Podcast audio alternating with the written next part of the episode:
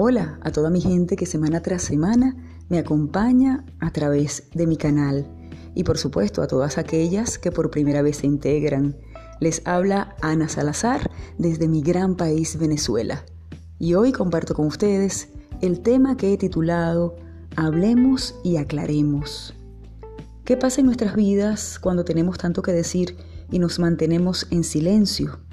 Cuando acumulamos disgustos, desacuerdos, malos entendidos, desilusiones.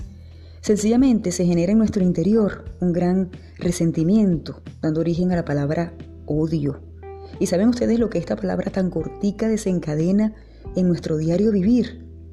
Una de las principales es que contamina nuestro corazón, convirtiéndonos en personas solitarias, tristes, vengativas, desequilibradas y más que eso, restándole minutos a nuestra vida. Ante todos estos aspectos negativos, ¿no resulta mucho más sano y sabio hablar para liberar, manifestar todo nuestro sentir con la persona o personas por las que sentimos rechazo?